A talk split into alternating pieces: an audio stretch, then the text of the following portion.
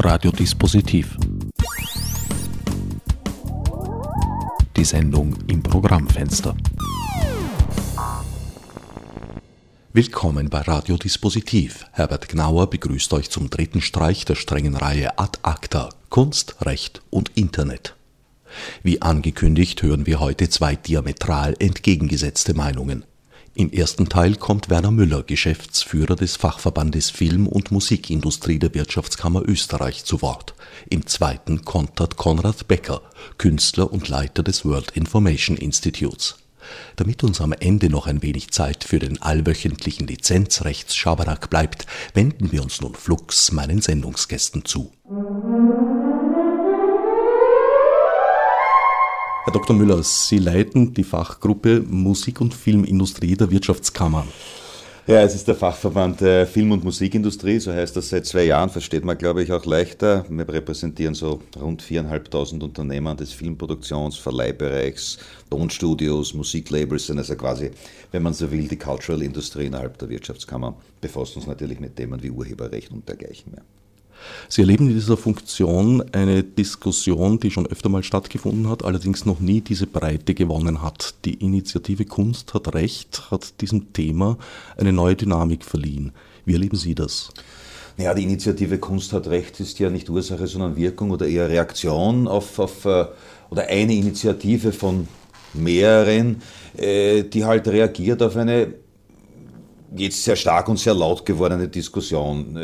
Wenn man so die Vergangen urheberrechtliche Vergangenheit Revue passieren lässt, äh, muss man sagen, dass vor zehn Jahren wäre das Thema Urheberrecht keines gewesen, wo irgendjemand auf die Straße gegangen wäre. Das war ein Thema für, für Rechtsanwälte und für Insider mehr oder weniger äh, oder für Vertragsjuristen.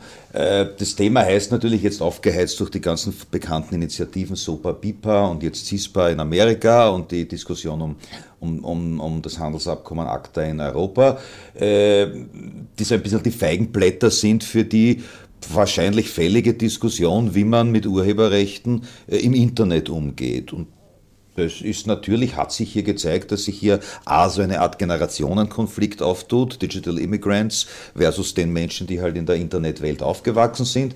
Und natürlich auch ein gewisser Spalt zwischen den Leuten, die in den letzten, sagen wir mal, 10, 15 Jahren äh, der Entwicklung des Internet gelernt haben, dass im Internet viele Dinge frei zur Verfügung stehen, frei kopiert oder besser gesagt geklont werden können.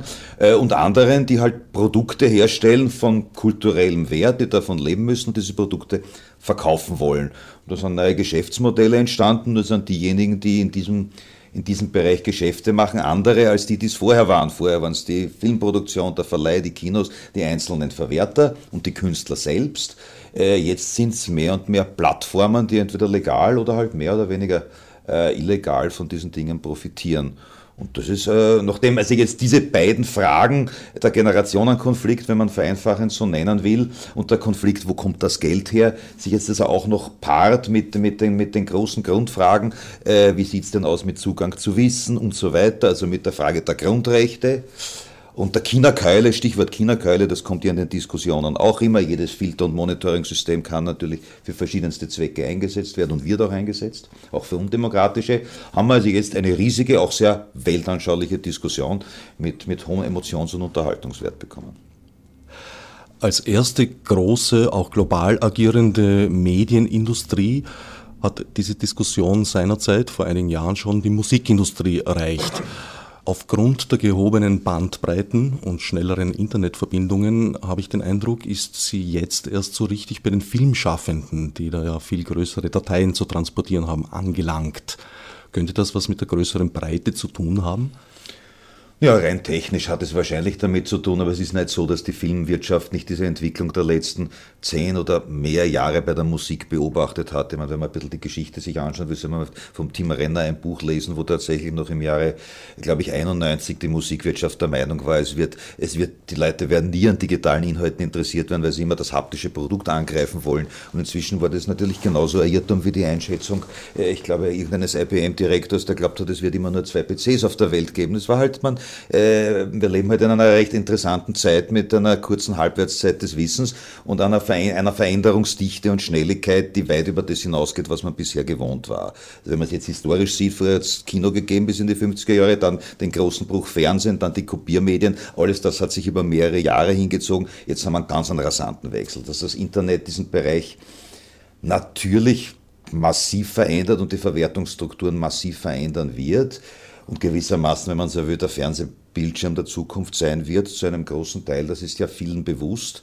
Man muss ja klar sein, dass große Entwicklungen in der Film- und Musikindustrie natürlich nicht in Österreich gemacht werden. Das heißt, die Unternehmensentscheidungen, die strategischen Entscheidungen fallen woanders, weil wir wissen, dass im Filmbereich 80, rund 70 bis 80 Prozent des Contents, der ist, amerikanischer Content ist oder jedenfalls außereuropäischer. Das heißt, viele relevante Entscheidungen fallen dort und die großen monopolistisch oder oligopolistisch agierenden Plattformen wie Google und so weiter und YouTube sind ja auch dort. Das heißt, dort wird im Wesentlichen auch Politik gemacht, die nach Europa hereinstrahlt. Äh, man kann also jetzt nicht unbedingt sagen, dass die Filmwirtschaft das passiv hingenommen hätte, was bei der, was bei der Musik passiert.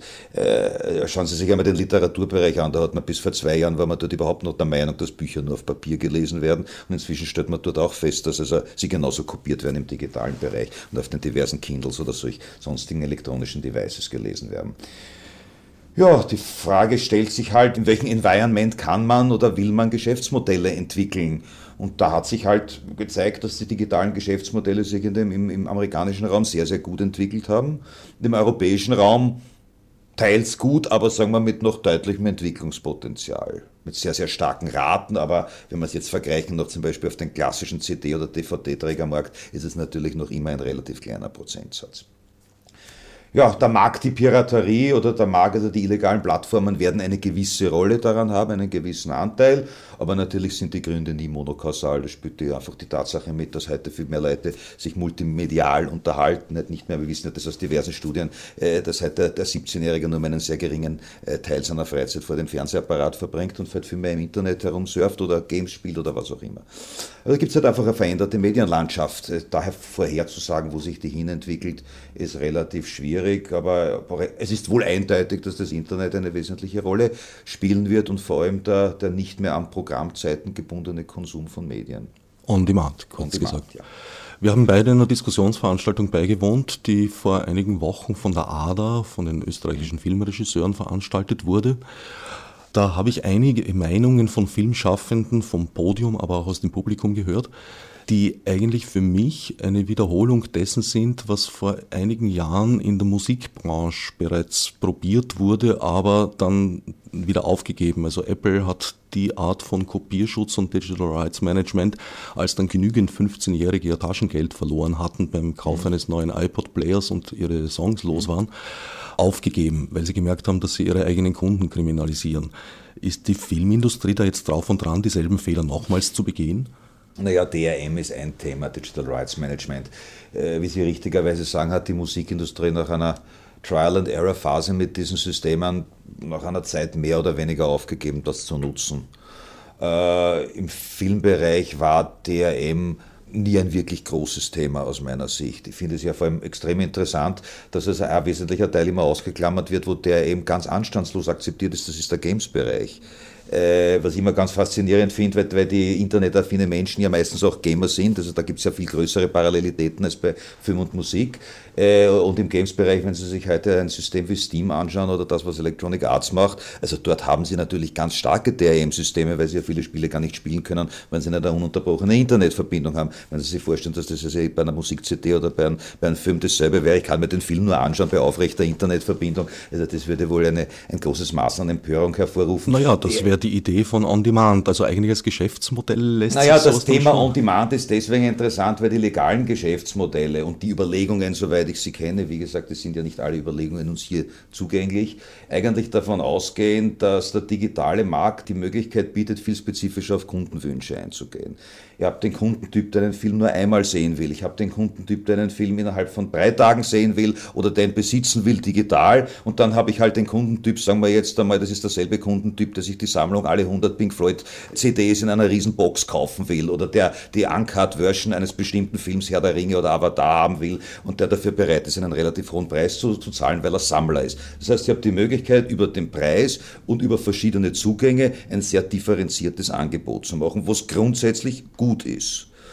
Dazu habe ich eine durchaus funktionierende, wenn man jetzt das Beispiel Kinoteo nimmt, funktionierende Konkurrenz gehabt. Kinoteo ist ja nach den Verfahren in Deutschland und nach dem österreichischen Verfahren vom, weitestgehend vom Netz.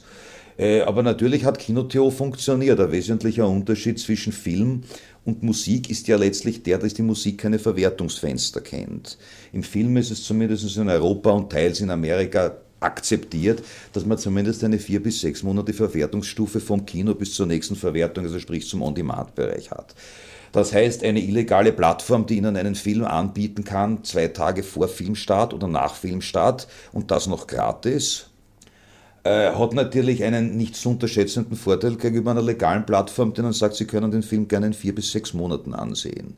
Das ist heute halt in einer Internetwelt für viele Menschen nicht akzeptabel. Auf das wird man Antworten finden müssen. Auf der anderen Seite sind die Verwertungsfenster äh, A ein wesentlicher Teil unserer kulturellen Identität, B ein wesentlicher Teil des Geschäftsmodells und halt, ja, das Geschäftsmodell ist so aufgebaut, dass es halt eine stufenweise Verwertung gibt. Das Internet wird da möglicherweise andere Angebote und andere Überlegungen mit sich bringen. Davon bin ich mittelfristig überzeugt.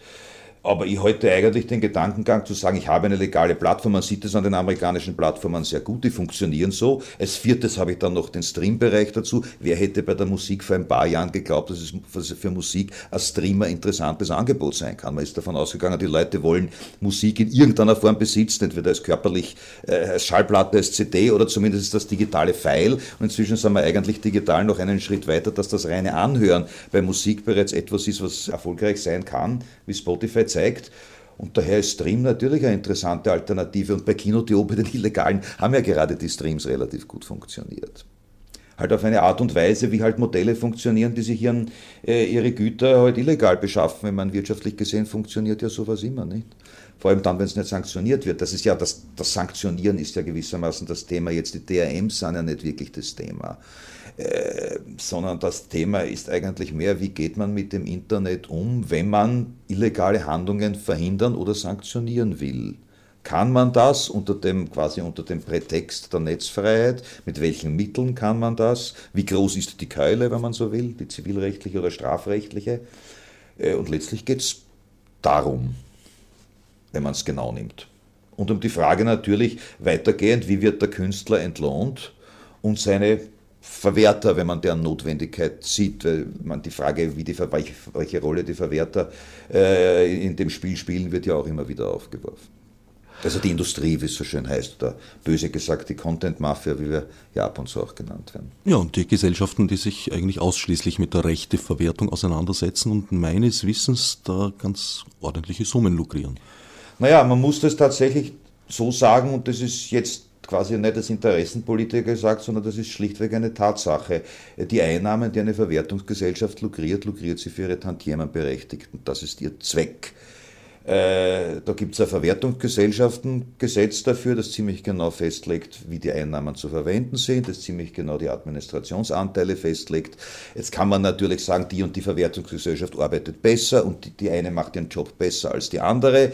Äh, das ist in Europa eine, eine, durchaus eine Diskussion, aber vom Grundsatz her sind in Europa Verwertungsgesellschaften alle dasselbe. Sie sind die Vertreterorganisationen ihrer Künstler äh, und nehmen in einer unübersichtlich gewordenen Verwertungslandschaft die, die Einnahmen Rechte für sie wahr und verteilen dann. Ich sage jetzt nichts über die Qualität der Verteilung, über den Zeitraum und über die Qualität von Administrationen. A, steht mir das nicht zu, ich kann es auch gar nicht beurteilen, sondern es geht um die Frage vom Prinzip, sind die das? Und das ist deren Tätigkeit. Und das wird aus meiner Sicht da viel zu wenig verkauft, dass die Verwertungsgesellschaften ja keine Pflichtgesellschaften sind. Es zwingt niemand einen Musiker zur AKM zu gehen. Ich meine, er wäre sehr schlecht beraten, das nicht zu tun. Aber er ist es nicht gezwungen. Es gibt auch AKM und GEMA-freie Musik, wie wir wissen. Das heißt, äh, die Künstler, und es ist auch ganz interessant, dass die Künstler, die in den Verwertungsgesellschaften Mitglieder sind, das sind im Wesentlichen die professionellen Künstler. und auch eine Reihe von Amateurkünstlern, ich selber bin AKM-Mitglied, äh, ja durchaus sehr, ganz andere Ansichten noch zu der Frage haben, wie verwertet werden soll, nämlich durchaus sehr, sehr urheberfreundliche Ansichten.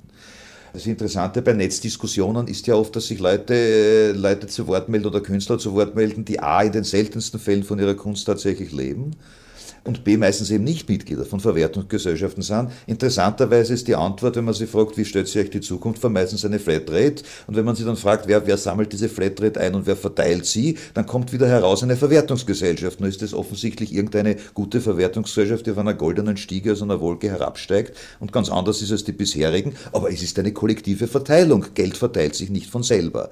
Äh, also die größten Gegner von Verwertungsgesellschaften sind interessanterweise, wenn man sie nach Antworten fragt, dann plötzlich doch wieder sehr für kollektive Verwertung, was immer ganz interessant ist und nicht sehr differenziert, wenn man es genau nimmt.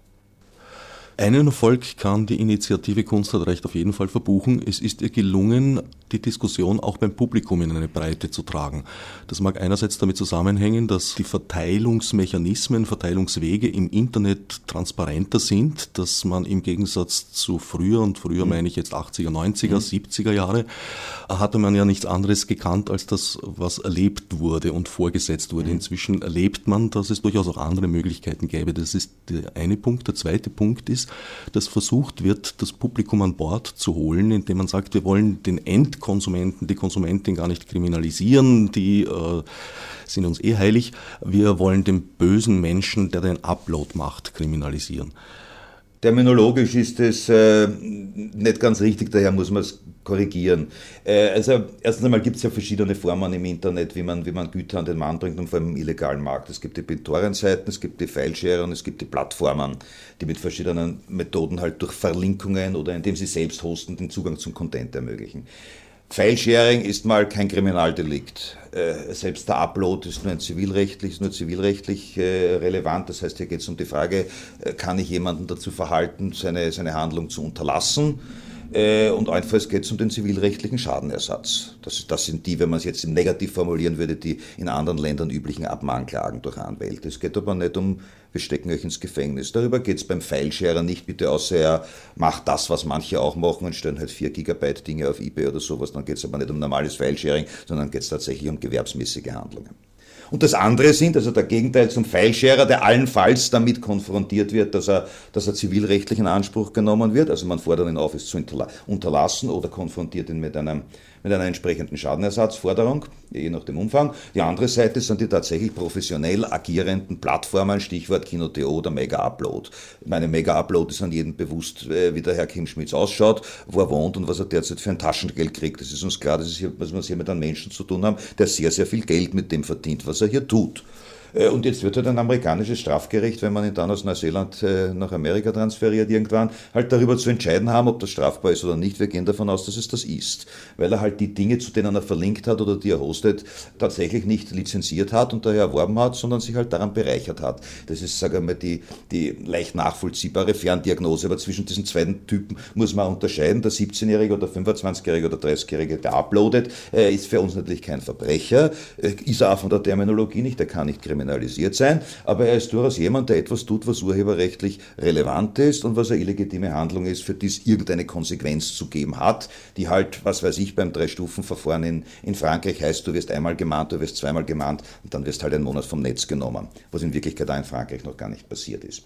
Und daneben gibt es halt die tatsächlich gewerbsmäßig agierenden Plattformen, die für uns tatsächlich Kriminelle sind und die auch nach Strafrecht beurteilt werden. Wir wissen, die Kino.to-Leute, soweit sie bislang verurteilt worden haben, haben Haftstrafen zwischen zwei und drei Jahren erhalten. Das ist keine Kleinigkeit. Denken Sie nicht, dass die in Länder ausweichen werden, wo sie dann sehr schwer erreichbar sind? Aber das tun sie doch jetzt schon. Die Server waren doch ohnehin in Russland oder in anderen Ländern. Das war doch bekannt.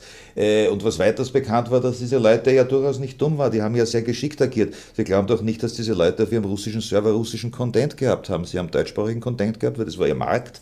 Äh, und sie sind in Russland nicht verfolgt worden, weil die russische Staatsanwalt nämlich an genauso überbelastet ist wie jede Staatsanwaltschaft der Welt und daher nur Delikte verfolgt, die Russland relevant sind und deutscher Inhalt ist halt für die Russen nicht besonders relevant. Äh, das ist sehr geschickt gemacht gewesen. Sie sind, waren dort daher nichts zu behelligen. Sie waren in Österreich aufgrund der derzeitigen strafprozessualen Normen quasi nicht direkt zu fassen. Daher haben wir auch den Umweg gewählt, das quasi über den Provider zu machen, weil es prozessual anders nicht ging. In Deutschland ging es aufgrund der prozessual anderen Situation so und dort hat man sich halt direkt an die Macher dieser Seite, unabhängig vom Standort des Servers, herangemacht. Tatort war ja Deutschland, das heißt, es war nicht relevant, unter welcher Domain äh, die Seite fährt und wo die Server tatsächlich stehen. Ja, und äh, die Strafen sind bekannt, das ist ja noch nicht ausjudiziert. Mal sehen, ich gehe davon aus, dass es äh, trotz dieser sehr virulenten und gesellschaftlichen Diskussion es auch in einem Jahr noch nicht so sein wird, dass man sagen können, diesen Krieg, und inzwischen kann man das ja aufgrund der sehr sehr kontroversiell und also demagogisch und emotionell geführten Diskussion durchaus so nennen. Äh, ich denke nicht, dass man in einem Jahr sagen wird können, der eine oder die andere Seite hat gewonnen. Es wird nach wie vor so sein, dass die Judikatur in den einzelnen Mitgliedstaaten der EU auch sehr unterschiedlich ist in diesen Fragen, sehr detailliert und differenziert ist, nämlich auch die Frage der Abwägung der verschiedenen Grundrechte, des Grundrechts auf Eigentum, auf das wir uns berufen und der anderen Grundrechte, die hier in Rede stehen. Äh, gibt es ja unterschiedliche Judikatur, die sehr stark einzelfallorientiert ist. Und man kann davon ausgehen, dass, wie man in Amerika sieht, die Amerikaner selbst, was den Schutz ihres Contents betrifft, durchaus sehr konsequent sind. Also auch wenn so Bound Piper jetzt momentan ruht, ist inzwischen mit CISPA schon wieder äh, der nächst, letztlich der nächste Gesetzesakt da, der äh, der Relevanz hat für das Thema. Also ich gehe schon davon aus, dass also auch die Contentwirtschaft in den relevanten Märkten weiterhin sich wehren wird. Ja, und wir werden in ein paar Jahren wissen, wie sich der Markt verändert hat. Äh, ich meine, die, die, die, Geschäftsmodelle der großen Oligopolisten am Markt, sprich der Googles und YouTube, also Google und YouTube ist eh de facto eine Firma, die haben natürlich sehr starke Interessen in diesem Markt, die nicht unbedingt die, die Interessen, dieselben Interessen sind, die wir vertreten. Klarerweise. Aber wie gesagt, über ACTA haben wir ja schon, wir haben ja nicht nur eine Diskussion gehabt in den letzten Wochen, wie Sie die ADA-Diskussion angesprochen haben, sondern eigentlich wöchentlich mehr als eine, durchaus sehr, sehr emotionelle, ich muss das wirklich sagen, äh, also bis ins, bis ins, Persönliche hineingehend. Und äh, äh, natürlich hat sich dort herausgestellt, dass sich zwar alles um ACTA dreht, aber ACTA in Wirklichkeit überhaupt nicht das Thema ist, sondern ACTA ist dort das Thema, wo es die bestehende urheberrechtliche Situation festschreibt. Und dieses Festschreiben der bestehenden urheberrechtlichen Situation äh, ist für viele netzaffine Menschen etwas, was sie nicht wollen oder diskutiert haben wollen. Und für uns ist das, was ACTA ist, eigentlich die Basis äh, dessen, um gewisse Dinge bereinigt zu bekommen, die in die andere Richtung gehen.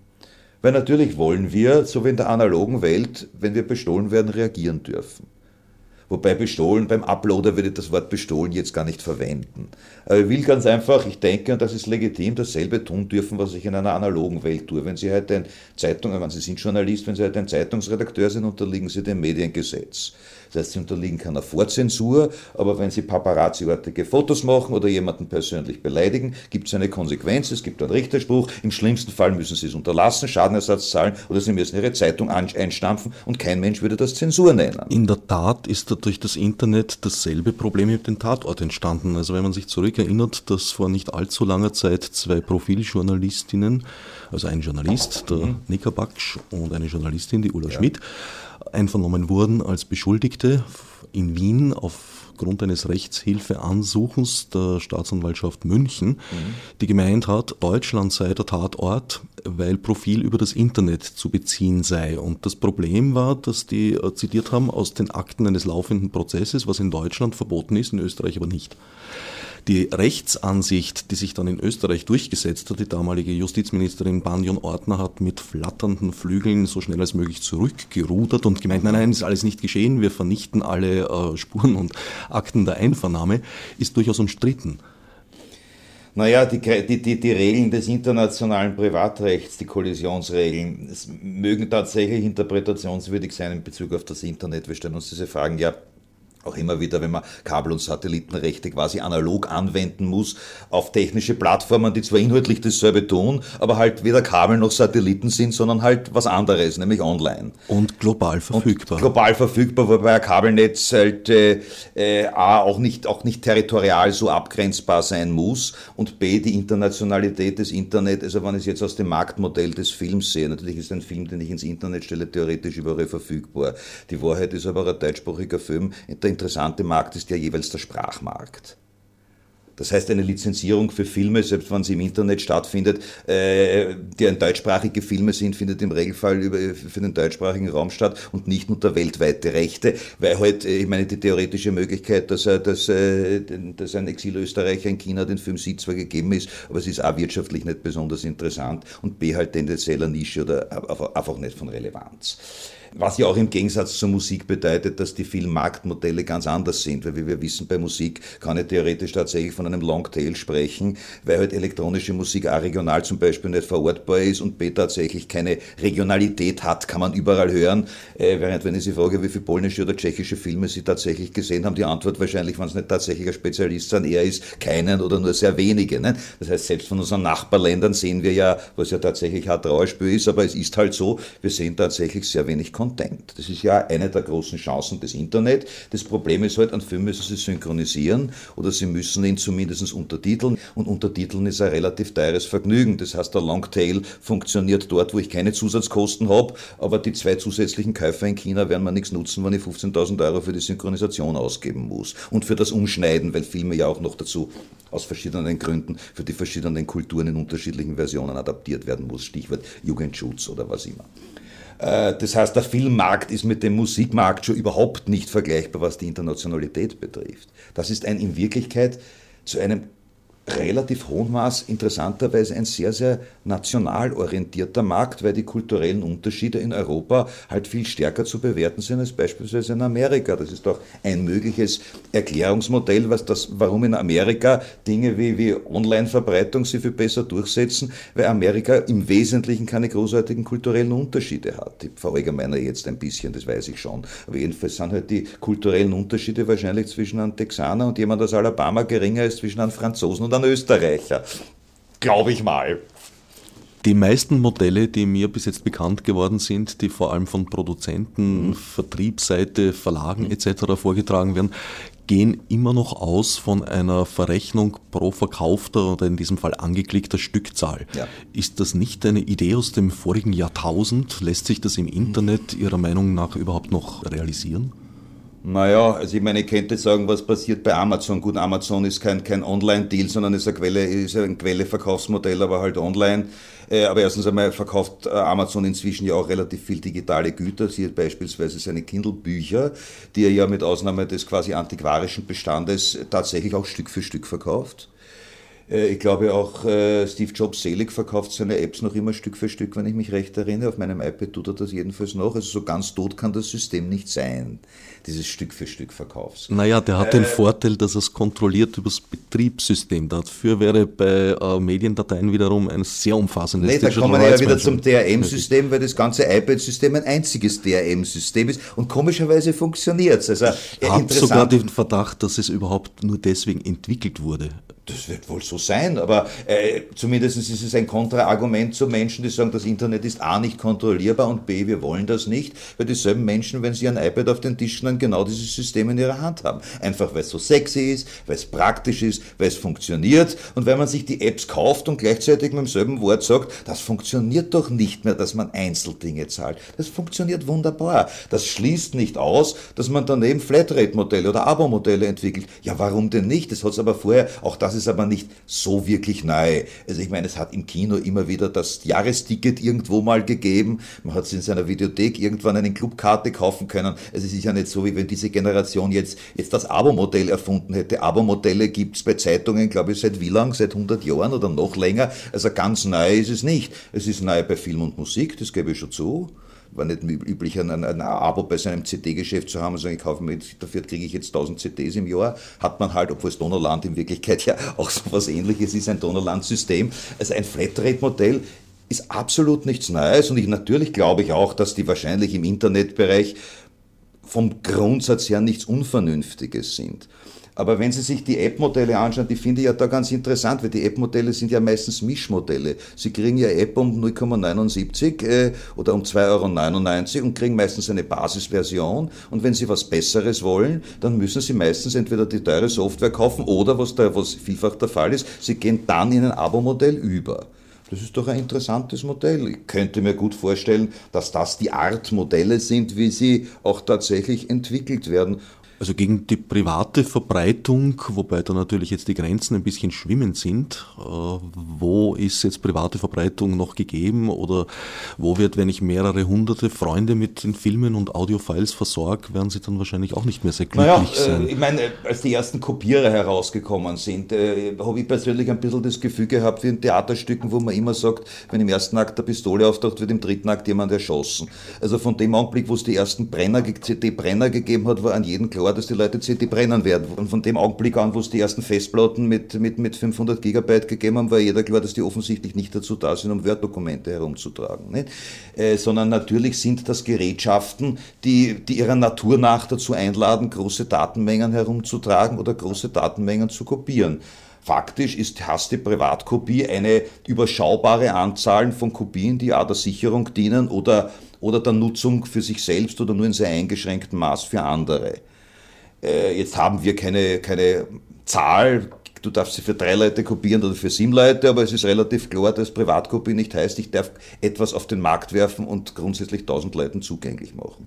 Das ist momentan nicht drin. Für das wird man eine Antwort finden müssen, wobei der Markt zum Teil selbst eine Antwort gibt. Filesharing ist in der Musik noch immer ein sehr großes Problem, allerdings meines Wissens zurückgehend.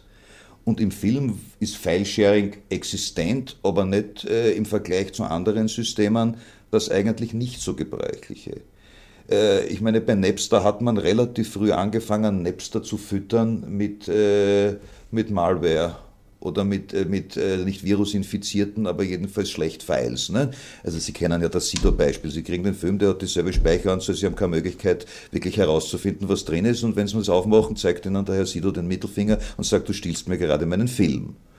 Das heißt, die Möglichkeiten in diesem System äh, das System ist technologisch nicht am Letztstand, sagen wir so. Es hat sich dann herausgestellt, dass im Filmbereich beispielsweise Streaming oder das Verlinken auf, äh, auf, auf Server in Wirklichkeit, also BitTorrents, eigentlich die größere Bedrohung sind. Mit Filesharing muss man sich auseinandersetzen. Natürlich teilen Leute das, was sie haben. Man muss sich damit auseinandersetzen, wo sie auf YouTube Menschen Privatvideos uploaden, wo natürlich im Hintergrund irgendwas urheberrechtlich Geschütztes zu sehen ist. Also überall gibt es was urheberrechtlich Geschütztes zu sehen. Hätten Sie jetzt eine Kamera, würde man Sie jetzt fragen, wenn Sie es wenn äh, ins Netz stellen, ob man gerade eine Urheberrechtsschutzverletzung begehen, weil da irgendein Filmposter im Hintergrund hängt. Was wahrscheinlich der Fall ist, tatsächlich. Aber wenn man sich dann wieder in der Praxis anschaut, wie viele von diesen Fällen tatsächlich urheberrechtsrelevant werden, dann stellt man natürlich fest, dass es eine sehr theoretische Diskussion ist. Aber man wird, man wird dafür Antworten finden. Also ich will jetzt keine Aussagen über das amerikanische Fair-Use-System treffen, weil wir uns eigentlich damit im Detail noch nicht beschäftigt haben. Es ist im europäischen Recht ein Fremdkörper. Aber, sage ich mal, als Pfeil kann man darüber schon nachdenken. Ich glaube nicht, dass äh, Filmproduzenten oder Filmverleiher ein großes Interesse daran haben, Menschen in Anspruch zu nehmen für Verwertungen, die ja überhaupt keine Marktrelevanz haben in Wirklichkeit. Es geht doch um Verwertungen, die marktrelevant sind. Eine Verwertung, wo ein 17-Jähriger zu Michael Jackson tanzt, deswegen wird ja keine Michael Jackson CD weniger verkauft in Wirklichkeit. Das heißt, man muss sich natürlich überlegen, ob das sehr produktiv ist, Verwertungstätigkeiten, die eigentlich keine Verwertung sind im eigentlichen Sinn, äh, tatsächlich immer als Beispiel zu nehmen und äh, tatsächlich prozesswirksam werden zu lassen. Aber mir kommt es ein bisschen so vor wie die Diskussion, ich hatte die mal vor 20 Jahren bei der Produkthaftungsdiskussion, da hat auch jeder erzählt von dem vom Pudel im Mikrowellenherd, den also die Dame reingesteckt hat, weil sie nicht auf, der, nicht auf der Beschreibung gelesen hat, dass man das nicht soll. Und dann hat sie irgendwann herausgestellt, dass es den Fall überhaupt nicht gibt. Also man muss ja fragen, wie viele reale Fälle, wo Urheberrecht in einem absurden Sinn herangezogen wird, gibt es denn tatsächlich? In Österreich gibt es keinen einzigen. Aber es wird möglicherweise schon irgendwo einen geben, will ich nicht ausschließen. Sie haben einige Male durchblicken lassen, dass nicht alle Entwicklungen Ihren Wünschen entsprechen. Was würden Sie sich wünschen? Naja, ich habe, glaube ich, schon erwähnt, dass ich schon der Meinung bin, dass das Internet und die, Verteilt, die Verwertungsform Internet eine werden wird in den nächsten, sagen wir mal, fünf Jahren, die sehr wesentlich neben die klassischen, nicht nur neben die klassischen Verwertungsarten Kino, äh, Fernsehen und Träger, also DVD-Markt, äh, treten wird, sondern möglicherweise sogar in Teilbereichen diese substituieren wird. In welchem Maße wissen wir nicht, aber das wird möglicherweise der Fall sein. Kaum, ich habe keine Kristallkugel, ich kann es nicht sagen. Aber sie wird jedenfalls daneben treten, sie wird relevant sein als Verwertungsart.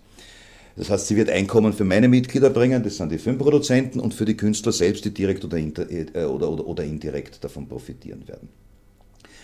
Daher gibt es irgendwie so den Wunsch, äh, ich glaube, einer der Gründer des Internets hat vor kurzem in der Zeit einen Artikel schon mal gesagt, wir brauchen ein erwachsenes Internet. Das Internet war nett, es war so schön anarchisch, es war ein sympathisches, anarchisches, in der Pubertät befindliches Kind. Aber jetzt wäre es schon langsam Zeit, wenn es aus der Pubertät kommt und hat eigentlich das gar nicht zu dem urheberrechtlichen Thema gesagt, sondern ein bisschen darauf hin verwiesen, was passiert, wenn jemand tatsächlich jemand äh, quasi das Internet als eines der Steuerungselemente unseres zivilen Lebens plötzlich ausschaltet und wir plötzlich feststellen, dass wir eigentlich handlungsunfähig sind. Das ist so, wenn Sie sich vorstellen, in Ihrem Redaktionsbüro gibt es auf einmal kein Mail mehr, dann können plötzlich 20 Leute heimgehen, weil es gibt keine Möglichkeit mehr zu arbeiten, weil es gibt keine mechanische Schreibmaschine mehr und sie könnten auch nichts mehr damit tun.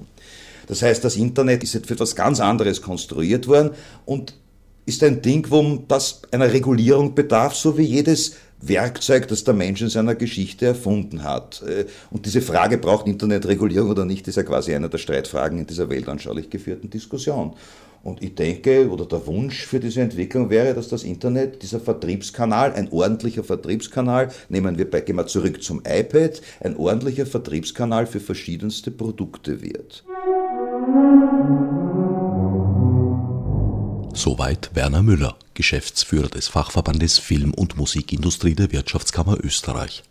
Am anderen Ende des Universums antwortet Konrad Becker auf gleiche Fragestellung wie folgt.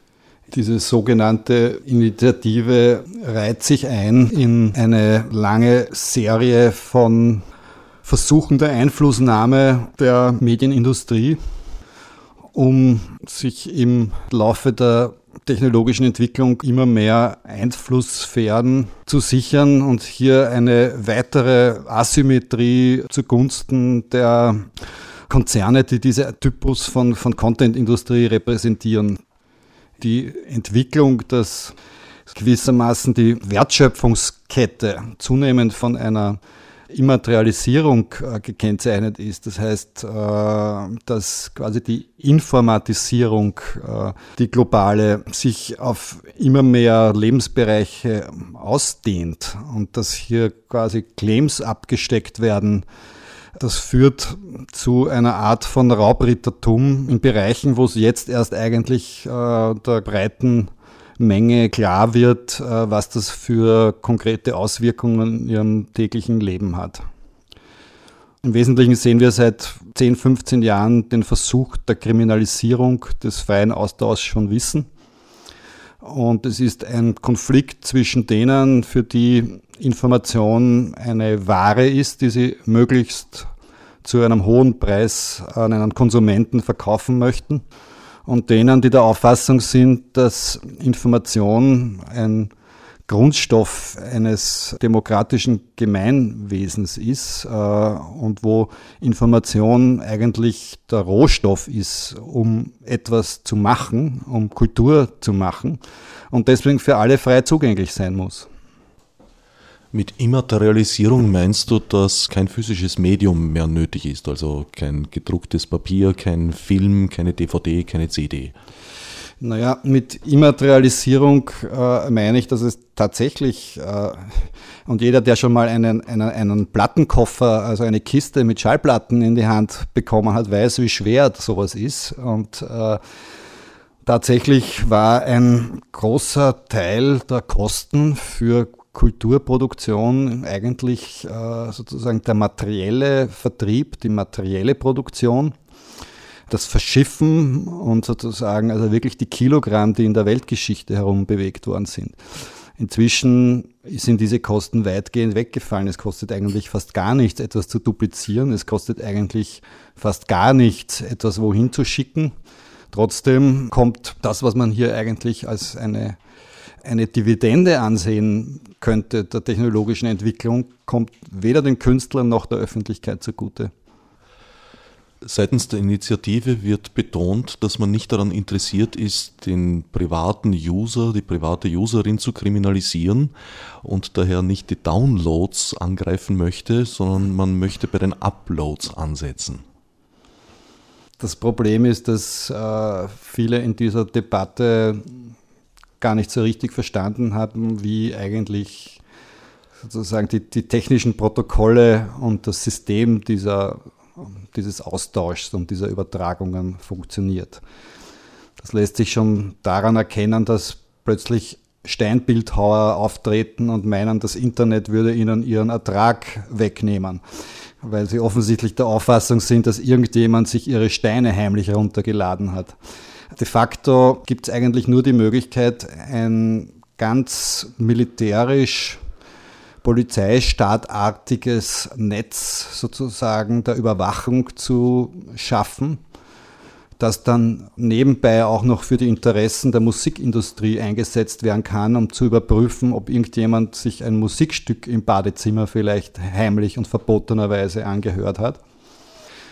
Aber was man sich damit einhandelt, ist im Grunde eine Dystopie, eine ganz neuartige Form der Kontrollgesellschaft, die eigentlich per se im Widerspruch steht zu einer demokratischen, offenen, freien Gesellschaft, in der sozusagen kultureller Ausdruck äh, auch ein Wert an sich ist. Du meinst also der direkte Ansatz beim sogenannten Bösewicht, also bei dem Menschen, der unerlaubt Material, das ihm nicht gehört, ins Internet zum Download bereitstellt, ist aus technischen Gründen nicht machbar. Es ist ja jetzt schon so, dass das Netz in zunehmendem Maße fragmentiert ist und es unglaublich viele Schranken und Bezahlschranken gibt und natürlich sozusagen man versucht, die klassischen Businessmodelle, die aber eigentlich keiner will, noch einmal im 21. Jahrhundert durchzusetzen. Das wird kaum funktionieren können. Abgesehen davon waren schon damals diese Businessmodelle nicht besonders erstrebenswert. Man erinnert sich nur an die Unzahl von überteuerten CDs, auf denen von 14 Songs vielleicht 12 Füllmaterialstücke äh, drauf waren. Die Frage ist auch, ob man überhaupt diese Art von Medienkonzernen, die kulturelle Produktion monopolisieren, überhaupt noch braucht. Also aus meiner historischen Erfahrung, immer wenn es eine interessante Musik- oder Kulturszene gab, in dem Moment, wo sich die großen Konzerne draufgesetzt haben, war sie eigentlich tot. Also dieses kalte Händchen der Musikindustrie äh, hat eigentlich einen sehr negativen Einfluss auf die künstlerische Entwicklung gehabt in, in den meisten Szenen, die mir bekannt sind. Ähm, Wenn es diese sozusagen immer weiter sich konsolidierenden Marktkonzentrationen, wo einige wenige große Player im Grunde die Welt terrorisieren äh, mit ihren äh, Ansprüchen, äh, was man denn tun darf und was man nicht tun darf. Man kann sich eigentlich nur wünschen, dass die verschwinden. Und diese, die Art von Kriminalisierung, die hier stattfindet auf den verschiedensten Ebenen, äh, das ist ja schon so, dass die viel zu großen Einfluss auf eine Gesetzgebung haben, die in den letzten 10, 20 Jahren immer mehr verschärft wurde. Das heißt, äh, so äh, lustige Erfindungen wie zum Beispiel Region Code bedeutet, dass wenn ich mir jemand eine DVD von Alice im Wunderland schenkt, dass ich die dann zum Beispiel in Singapur nicht abspielen kann, weil es dagegen elektronische Codes gibt, die mir sagen, ich darf sowas nicht in Singapur mir anhören. Und wenn ich diesen Schutz umgehe, dann bin ich inzwischen ein Terrorist. Also da gibt es den Digital Millennium Copyright Act, der mir sozusagen verbietet, all diese relativ fiktiven Grenzen und Schranken, die jetzt schon überall eingebaut worden sind, äh, zu umgehen. Dem entgegensteht die nicht ganz unberechtigte Furcht vieler Künstler, für ihr Schaffen, für ihr Werk nicht mehr adäquat entlohnt zu werden. Ich denke auch, äh, dass man sich überlegen muss, wie man sozusagen eine breite Vielfalt an kulturellen Schaffen ermöglichen kann. Nur muss man sich auch dessen bewusst sein, dass die Content-Industrie, die hier sozusagen diese ganzen Gesetzgebungen beeinflusst und sogenannte Initiativen pusht, dass die an dieser Vielfalt ja überhaupt nicht interessiert sind, weil das gar nicht ihr Geschäftsmodell ist. Sie wollen möglichst große, wenige Stars, die sie sozusagen mit dem vielen Geld, was ja angeblich der Musik zugutekommen soll, dieses Geld kommt nicht der Musik zugute, sondern es kommt Marketing zugute. Das heißt, das ganze Geld, das sozusagen hier dem Kulturhaushalt entzogen wird, wird eigentlich in billige Propaganda für Dutzendmusik äh, verwendet, um einfach sozusagen das Star-Prinzip und damit deren ökonomisches Modell zu unterstützen, aber nicht um ein gutes Auskommen für eine Vielfalt von Kulturschaffenden zu produzieren. Könnte da sozusagen der Wunsch Vater des Gedankens sein, auch einmal als Künstler und Künstlerin in diese Star-Oberliga aufsteigen zu können, unter Anführungsstrichen?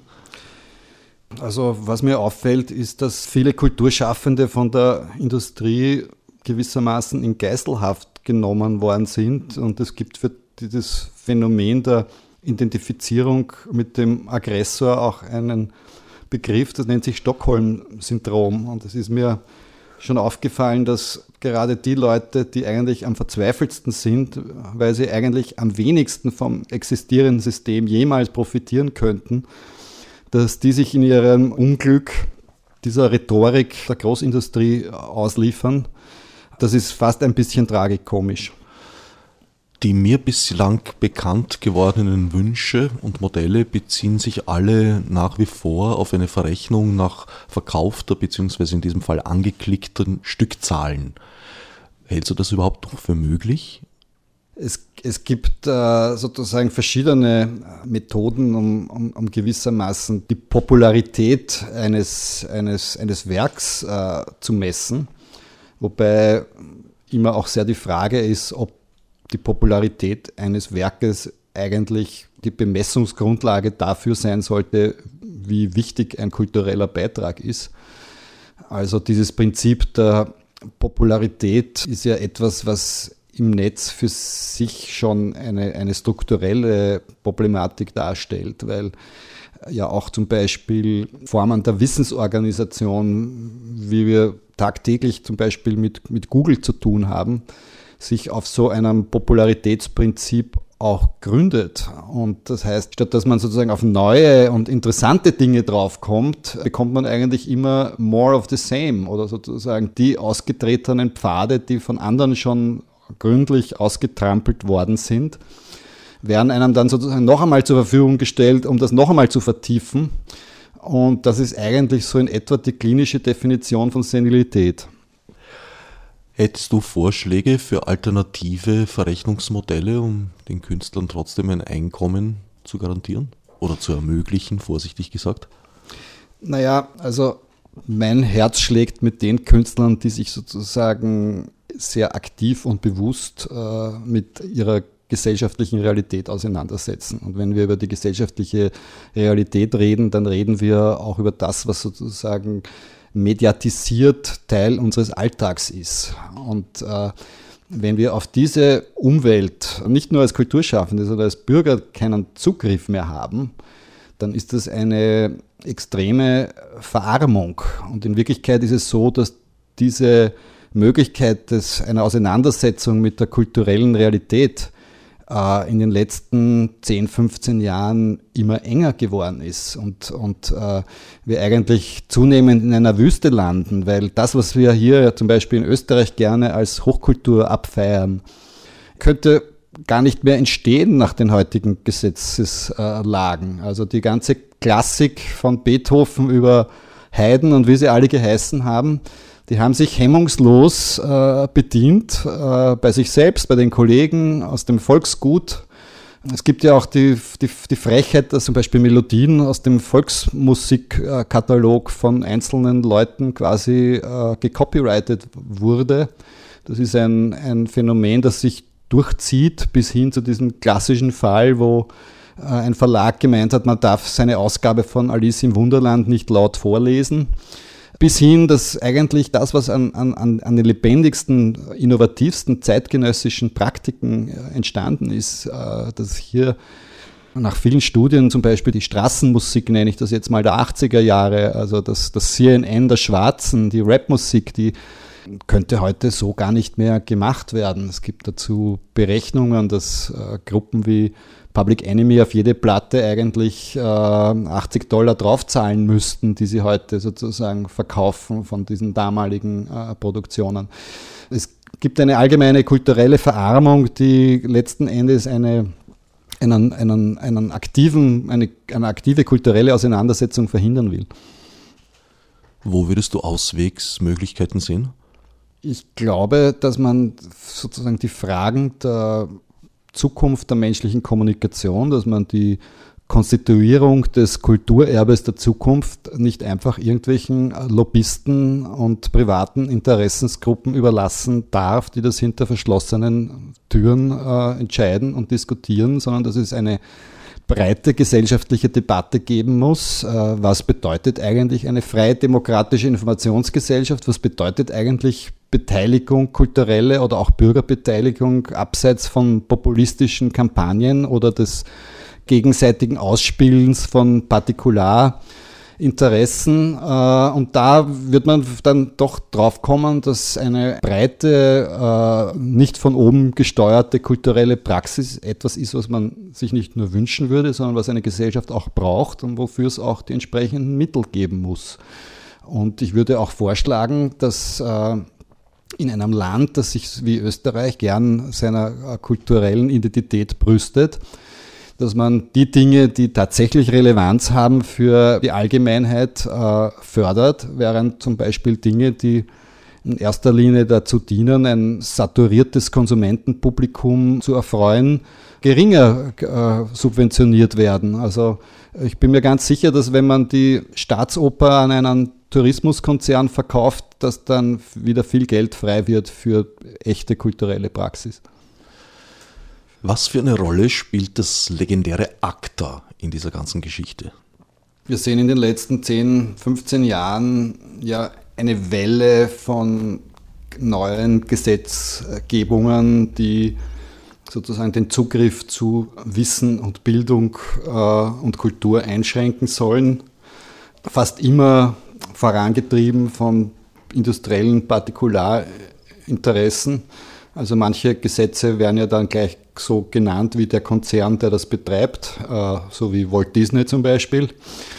Äh, bis zuletzt, äh, jetzt auch in Europa, wurden Schutzfristen im Interesse der Industrie verlängert.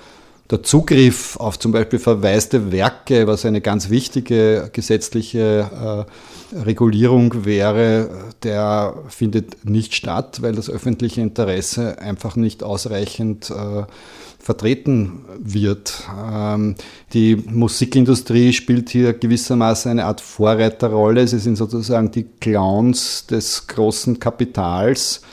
Da werden auch die kräftigsten Sprüche geklopft. Also sozusagen jeder, der ein Lied mit jemand anderem teilt, ist dann gleich ein Terrorist. Diese Art von, von Beeinflussung der Gesetzgebung ist ein, ein neues Phänomen. Also früher ist die Musikindustrie berühmt geworden dadurch, dass sie quasi so ein System von Korruption und Bestechung eingeführt hat bei Radio-DJs. Ja, also das war ja sozusagen in den 70er Jahren legendär, das hat sich Peyola genannt. Da wurden dann sozusagen kleine Bündel mit Bargeld mit den Platten verschickt und, und anderes. Heutzutage haben sich diese Bemühungen mehr direkt gleich auf die gesetzgeberische Ebene konzentriert. Also dieses Phänomen des Lobbyismus, man kennt das ja aus Österreich, wo dann Telekom-Firmen die Politik sich einkaufen. Das findet auf der gesetzgeberischen Ebene jetzt zunehmend äh, statt. Und äh, wohin das führt, will man gar nicht so genau wissen.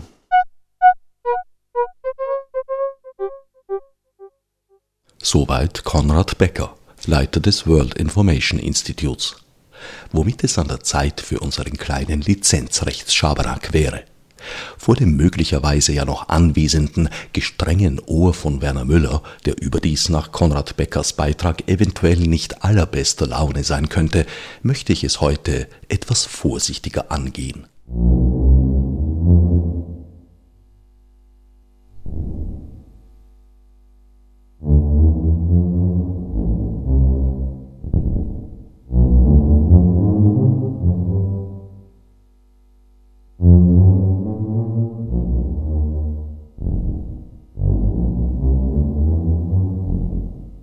Diese Theremin-Klänge habe ich vor etwas mehr als zwei Jahren auf Wunsch von Alexa Hennings für ihr Friedel-Feature Bitte beiseite treten, ich springe, das sie im Auftrag des Mitteldeutschen Rundfunks MDR gestaltete, höchstpersönlich unter Einsatz meiner gesamten Körpermasse erzeugt und unter Creative Commons V3 AT gestellt, die grob gesagt jede nicht kommerzielle Nutzung erlaubt, allerdings unter Auflage der Namensnennung.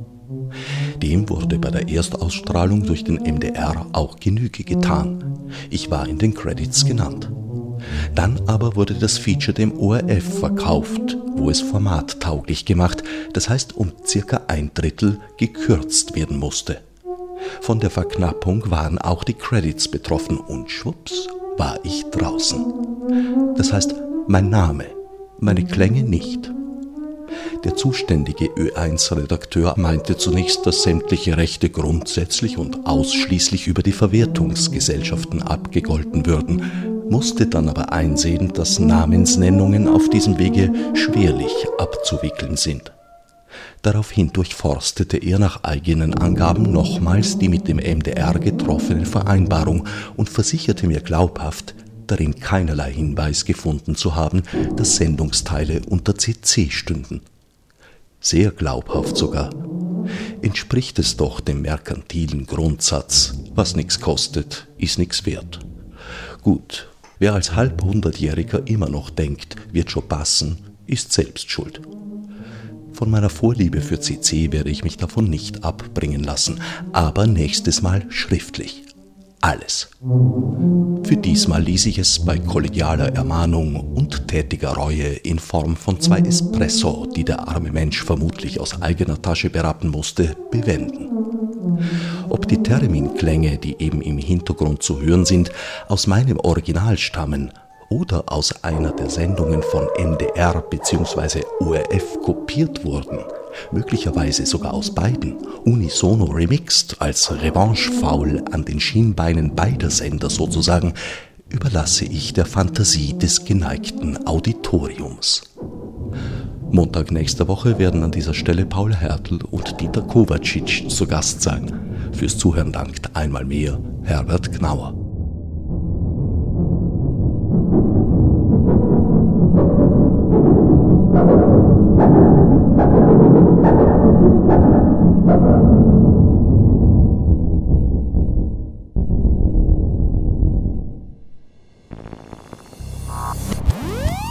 Als Marburg mit Munesi. Fichte subsidiar